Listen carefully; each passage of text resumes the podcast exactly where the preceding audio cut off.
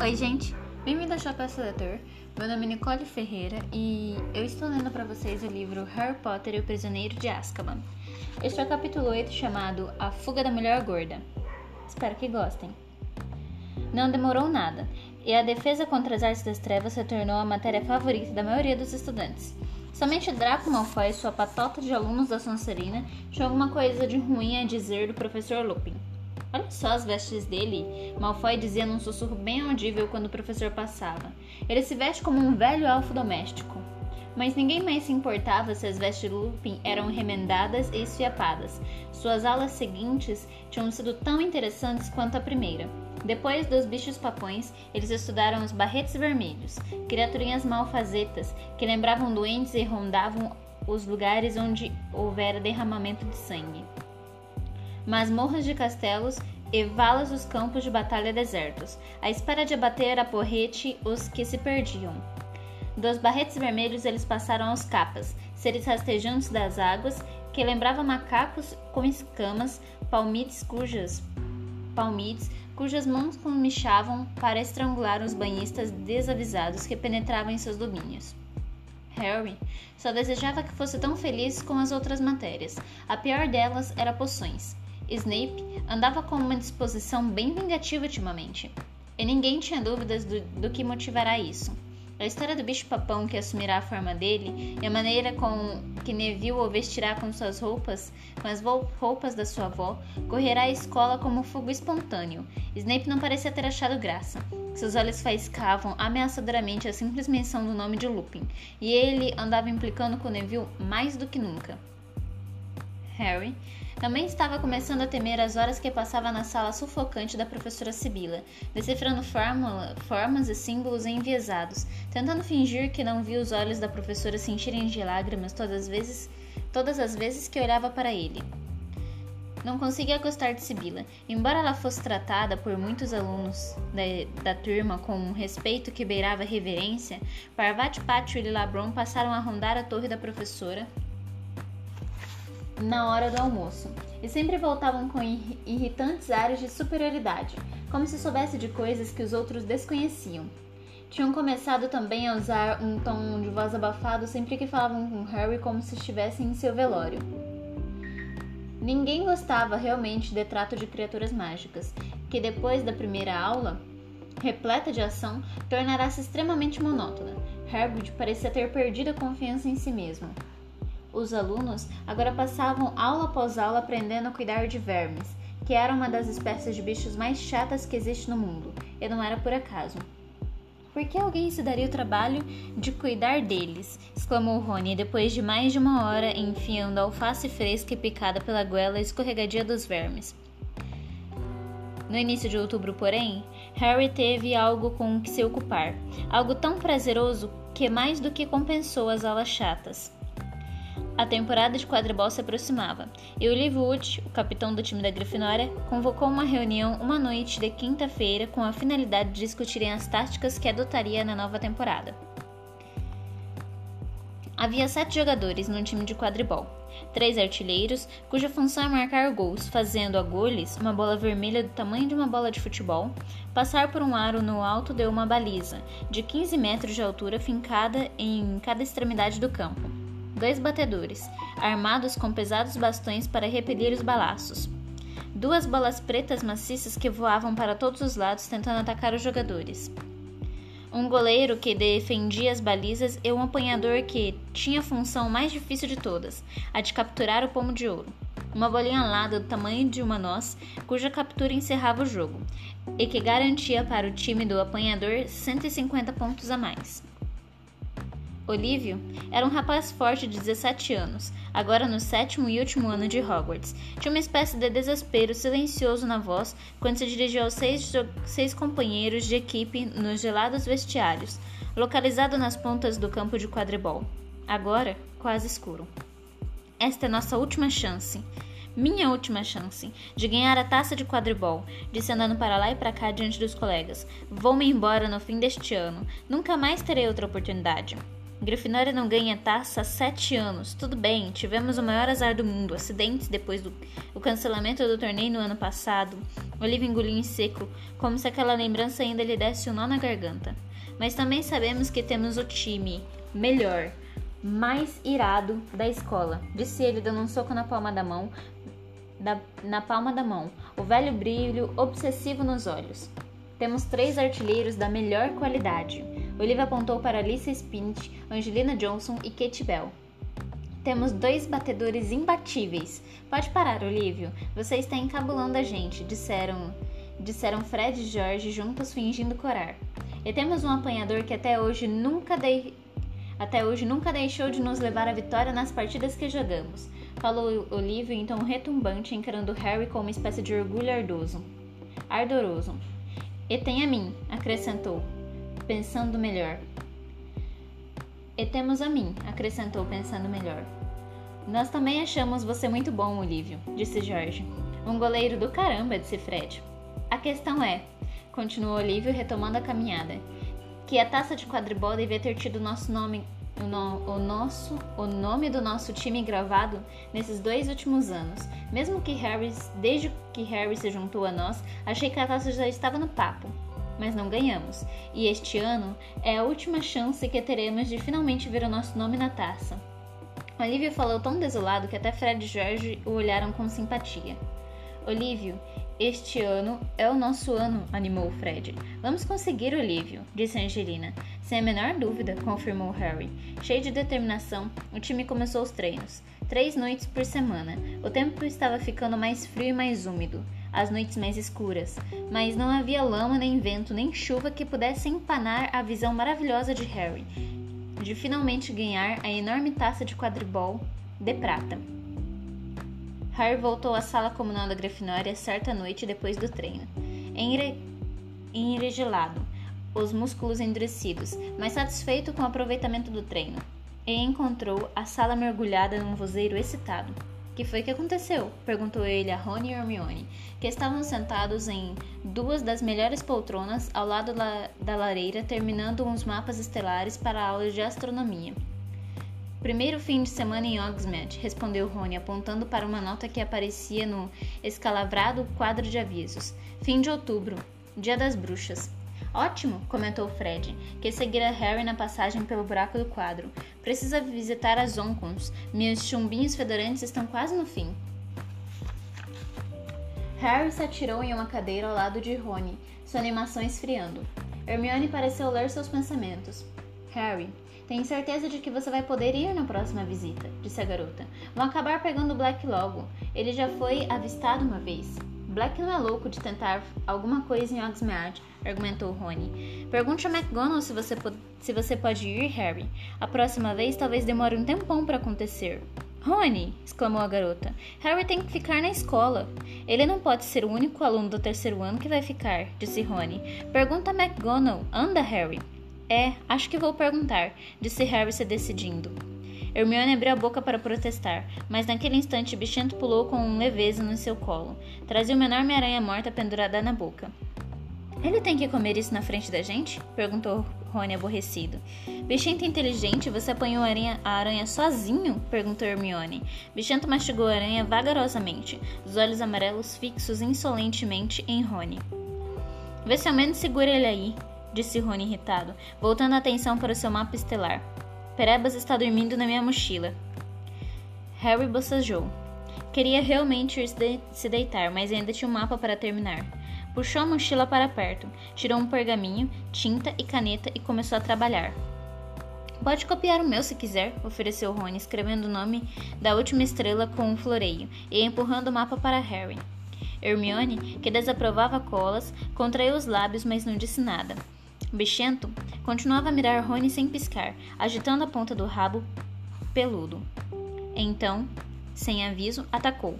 Ai! berrou Rony, agarrando a mochila na hora em que Bichento enterrava nela as garras das quatro patas e começava a sacudi-la furiosamente. Deu fora daí, seu bicho burro! Rony tentou arrancar a mochila das garras de Bichento, mas o gato não, não a largava, bufando e unhando. Rony, não machuca ele! gritou Hermione. Toda a sala observava Rony. Toda a sala observava. Rony girou a mochila. Bichento continuou agarrado e Pereba saiu voando pela abertura. Segure esse gato! berrou Rony, quando Bichento se desvencilhou dos restos da mochila e saltou para a mesa, perseguindo o aterrorizado Perebas. George Weasley deu um salto na direção de Bichento, mas errou. Perebas disparou entre 20 pares de pernas e sumiu embaixo de uma velha cômoda. Bichento parou derrapando. Se abaixou o mais se abaixou o mais que pôde nas pernas arqueadas e começou a fazer furiosas investidas com a pata dianteira no vão da cômoda. Rony e Hermione correram para acudir. Hermione agarrou o bichento pelo meio e carregou-o para longe. Rony se atirou no chão de barriga para baixo e, com grande dificuldade, puxou Perebas para, fo para fora pelo rabo. Olhe só para ele! gritou o garoto furioso para Hermione, balançando Perebas diante da minha. Ele está pele e osso. Segura esse gato longe dele. Bichento não entende que isso é errado, defendeu Hermione com a voz trêmula. Todos os gatos caçam ratos, Rony. Tem uma coisa esquisita nesse animal, acusou Rony, que estava tentando persuadir um Perebas que se contorcia freneticamente a voltar para dentro do seu bolso. Ele me ouviu dizer que Perebas estava na mochila.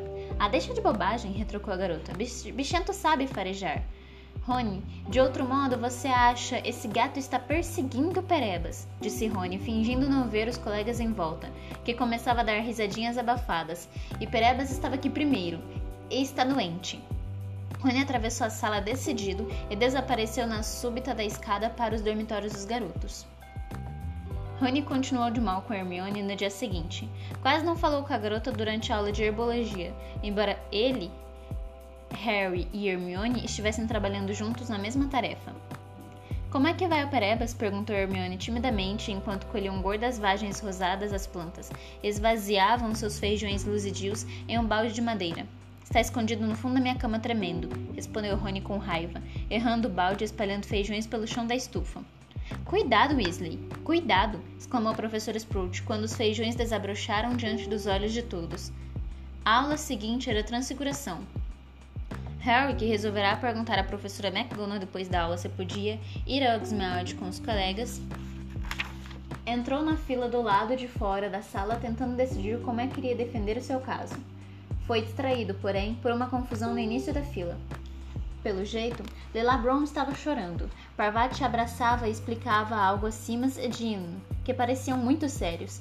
Que foi que aconteceu, Lila? perguntou Hermione ansiosa quando ela, Harry e Rony se reuniram ao grupo. Ela recebeu uma carta da casa hoje de manhã, sussurrou Parvati. Foi o coelho dela, Binky. Foi morto por uma raposa. Ah, disse Hermione. Sinto muito, Lila. Eu devia ter imaginado exclamou Lila tragicamente. Você sabe que dia é hoje? Hum, 16 de outubro. Essa coisa que você receia vai acontecer sexta-feira, 16 de outubro. Lembram? Ela estava certa. Ela estava certa. A turma inteira agora rodeava Lila. Sima sacudiu a cabeça sério. Mione hesitou e em seguida perguntou: Você receava que Bink fosse morto por uma raposa? Bem, não necessariamente por uma raposa, respondeu Lila erguendo os olhos, dos quais as lágrimas escorriam sem parar. Mas obviamente eu receava que ele morresse, não é? Ah! exclamou Hermione. Ela fez outra pausa e depois. Que era um coelho velho? Não. Ainda era um bebezinho, soluçou Lila.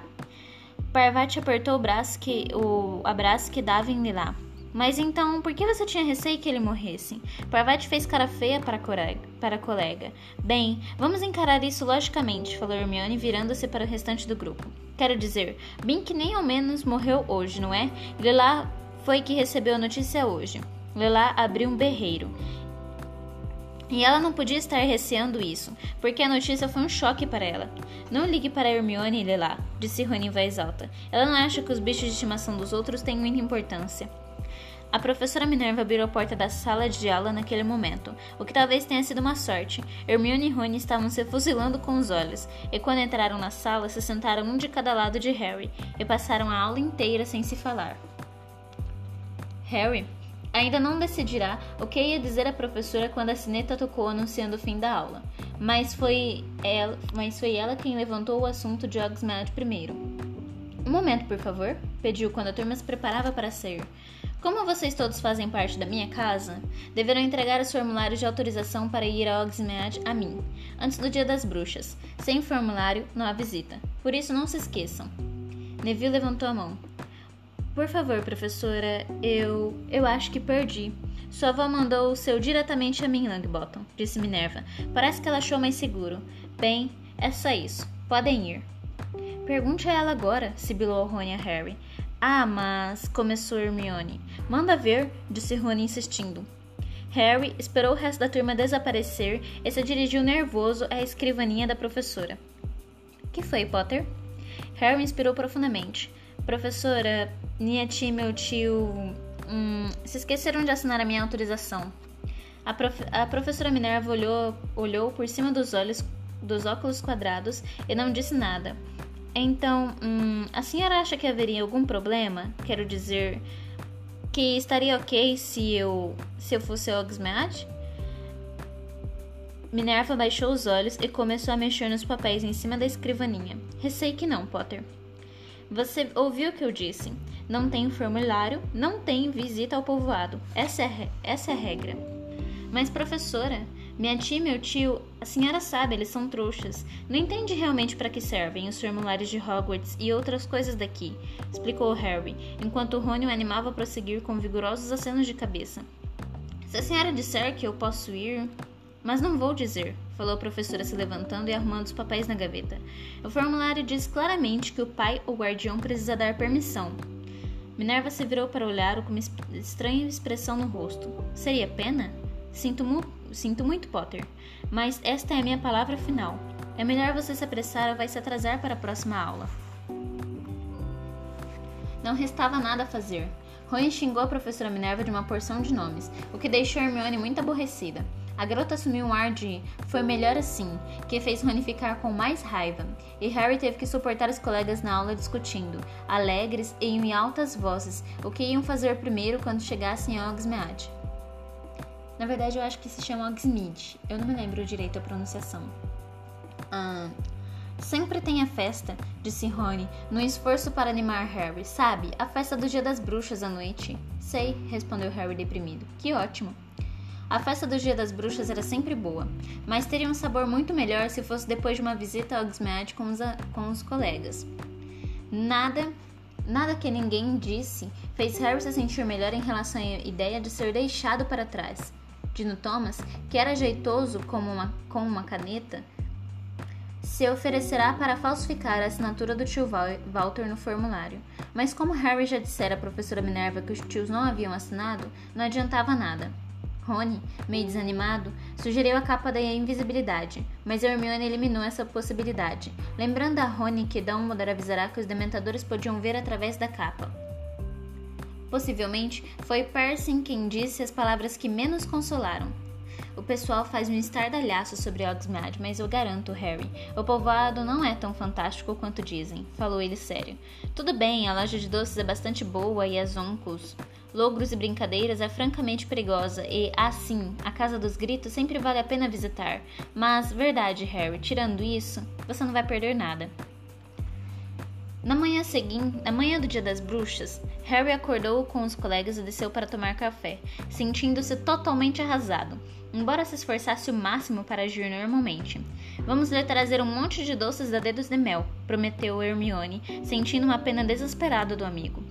É, montes, concordou Rony. Ele e Hermione tinham finalmente esquecido a briga por causa do bichento diante do descontentamento de Harry. Não se preocupem comigo, disse Harry, no que ele imaginava ser uma voz displicente. Vejo vocês na festa. Divirtam-se.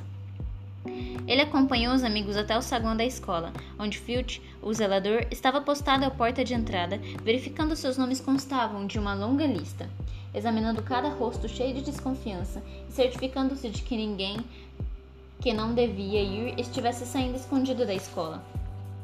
Vai ficar na escola, Potter?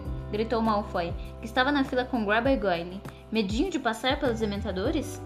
Harry não lhe deu atenção e se dirigiu solitário para a escadaria de mármore. Seguiu pelos corredores desertos e voltou à torre da Grifinória. Senha? perguntou a mulher gorda, acordando assustada de um cochilo. Fortuna Major, disse Harry apático. O retrato se afastou e ele passou pelo buraco que levava à sala comunal estava repleto de alunos do primeiro e segundo ano que tagarelavam e de alguns mais velhos que obviamente já tinham visitado Hogsmeade tantas vezes que a novidade já se desgastará. Harry! Harry! Oi, Harry! Era Colin Creevey, um colega do segundo ano que tinha uma profunda admiração por Harry e nunca perdia uma oportunidade de falar com seu ídolo. Você não vai a Hogsmeade, Hogsmeade, Harry? Por que não? Ei! Colin olhou com ansiedade para os amigos. Pode vir se sentar conosco se quiser, Harry. Hum, não obrigado, Colin, disse Harry, que não estava a fim de ter um bandão de gente olhando curiosa para a cicatriz em sua testa. Tenho que ir à biblioteca, preciso fazer um trabalho. Depois disso, ele não teve escolha, senão dar meia volta e se dirigir ao buraco do retrato para sair. Para que foi então que me acordou? comentou rabugenta a mulher gorda, quando ele, depois de passar, foi se afastando. Harry caminhou desalentado em direção à biblioteca, mas no meio do caminho mudou de ideia. Não estava com vontade de trabalhar. Deu meia volta e deparou com Filch, que obviamente acabará de despachar o último visitante para Hogsmeade. O que é que você está fazendo? rosnou Filch desconfiado. Nada, respondeu Harry com sinceridade. Nada? bufou Filch, a queixada tremendo desagradavelmente. Que coisa improvável, andando sorrateiro sozinho, por que é que você não está em Oxmeade comprando chumbinho fedorento, pó de arroto e minhocas de apito com seus outros amiguinhos intragáveis? Harry sacudiu os ombros. Muito bem, volte para sua sala comunal que é o seu lugar, mandou Filch com rispidez. E ficou olhando para Harry até e ficou olhando. E ficou parado olhando até Harry desaparecer de vista.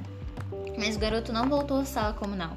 Ele subiu uma escada pensando vagamente em visitar o corujal para ver Edgars. Estava andando por outro corredor quando uma voz que vinha de uma das salas o chamou. Harry? O garoto se virou para ver quem o chamava e deparou com o professor Lupin, que espiava para os lados a porta de sua sala. O que é que você está fazendo? perguntou Lupin, embora num tom de voz diferente do de Filch. Onde estão Rony e Hermione? Oxmed, Oxmeade, respondeu Harry num tom que ele pretendia que fosse descontraído. Ah, comentou Lupin. Ele observou o garoto por um momento. Por que você não entra? Estive aguardando a entrega de um Grindelow para nossa próxima aula. De um quê? perguntou Harry. Ele entrou na sala de Lupin com um professor. A um canto havia uma enorme caixa de água. Um bicho de cor verde Billy e chifrinhos pontiagudos comprimia a cara contra o vidro fazendo caretas e agitando os dedos longos e, afilados. Demônio aquático, explicou Lupin, examinando Grindelow pensativamente. Não deve nos dar muito trabalho. Não depois dos capas. O truque é deixar as mãos dele sem, dele sem ação. Reparou nos dedos anormalmente compridos? Fortes, mas muito quebradiços. O Grindelow arreganhou os dentes verdes e em seguida se enterrou num emaranhado de ervas a um canto. Xícara de chá? Ofereceu Lupin, procurando a chaleira. Eu estava mesmo pensando em preparar uma. Tudo bem, aceitou Harry sem jeito. Lupin deu alguns golpes de varinha na chaleira e na mesma hora saiu, saiu do bico uma baforada de vapor quente. Sente-se, convidou Lupin, tirando a tampa de uma lata empoeirada. Receio que só tenha chá em saquinhos, mas eu diria que você já bebeu chá em folhas que chegue. Harry olhou para ele. Os olhos do professor cintilavam. Como foi que o senhor soube disso? perguntou Harry.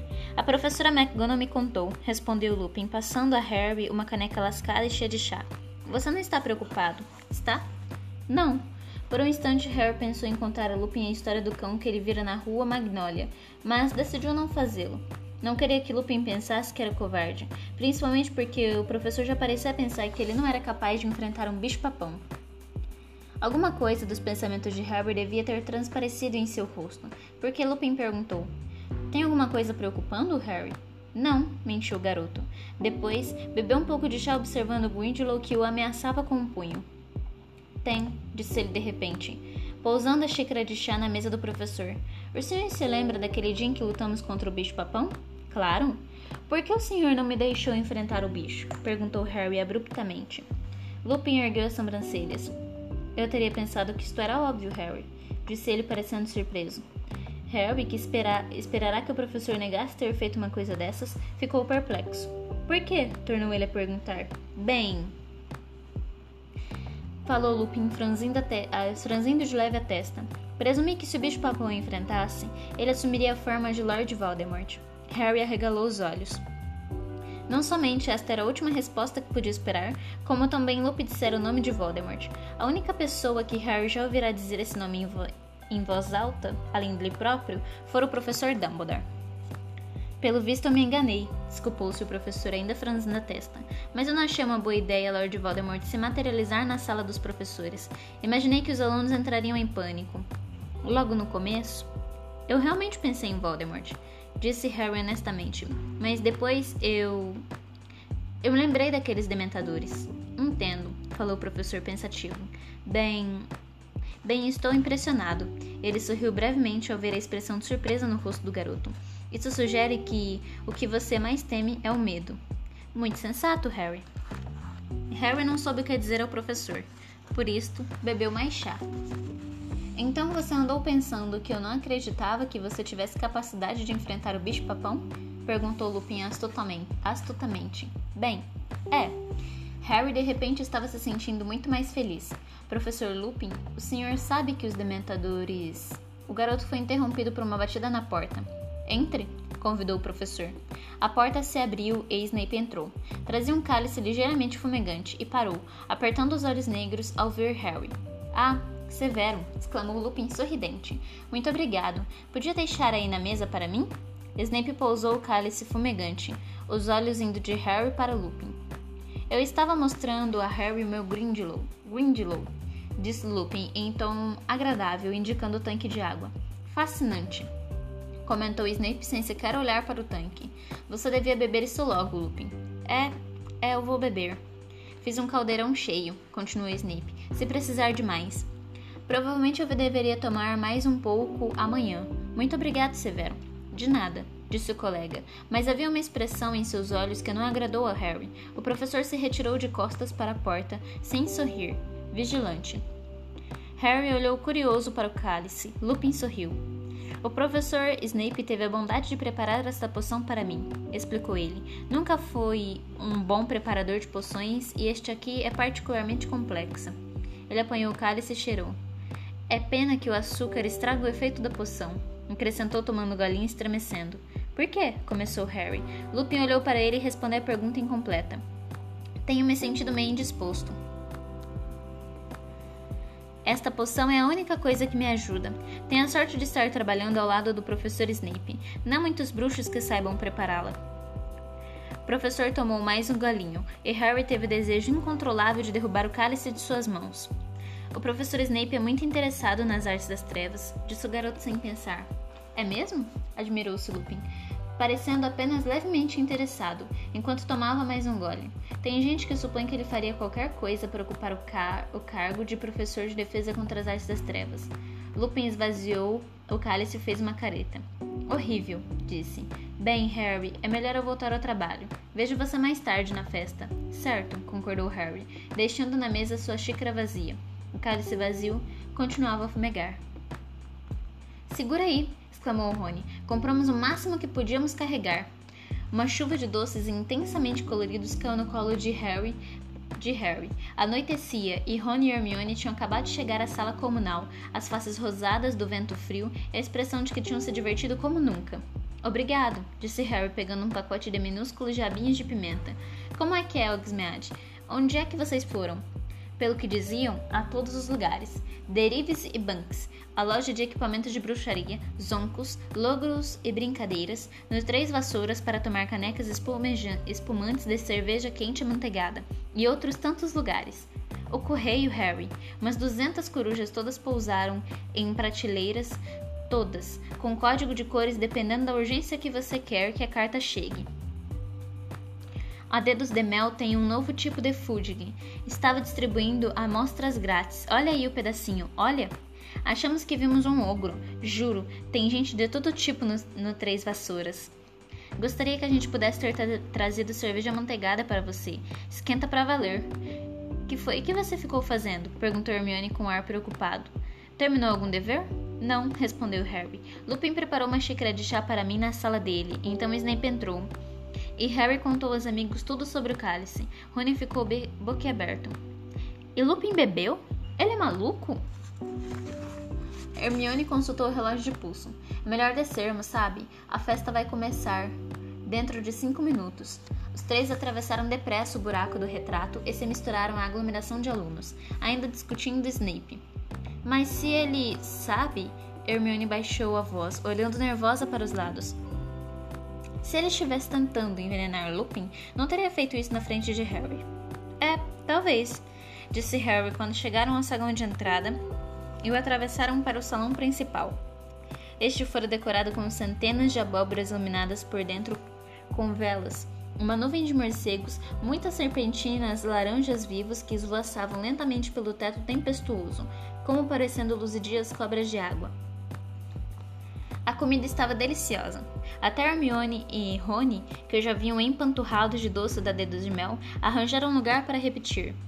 Harry olhava constantemente para a mesa dos professores. O professor Lupin parecia alegre e o mais saudável possível. Conversava animadamente com o miúdo Flitwick, o professor de feitiços. O olhar de Harry percorreu a mesa até o lugar que Snape ocupava. Seria sua imaginação? Os olhos de Snape cintilavam na direção de Lupin, com mais frequência do que seria natural. A festa terminou com um espetáculo apresentado pelos fantasmas de Hogwarts. Eles saltavam, saltavam de repente das paredes e dos, e dos tampos das mesas e voavam em formação. Nick, quase sem cabeça, o fantasma da Grifinória, fez grande sucesso com a encenação de sua própria decapitação incompleta. Foi uma noite tão agradável que o bom humor de Harry sequer foi afetado quando Malfoy gritou no meio dos colegas quando deixavam o salão. Os dementadores mandaram lembranças, Potter. Harry, Ron e Hermione acompanharam os colegas da Grifinória pelo caminho habitual para a torre, mas quando chegaram ao corredor que terminava no retrato da mulher gorda, encontraram-no engarrafado pelos alunos. Por que ninguém está entrando? perguntou Rony curioso.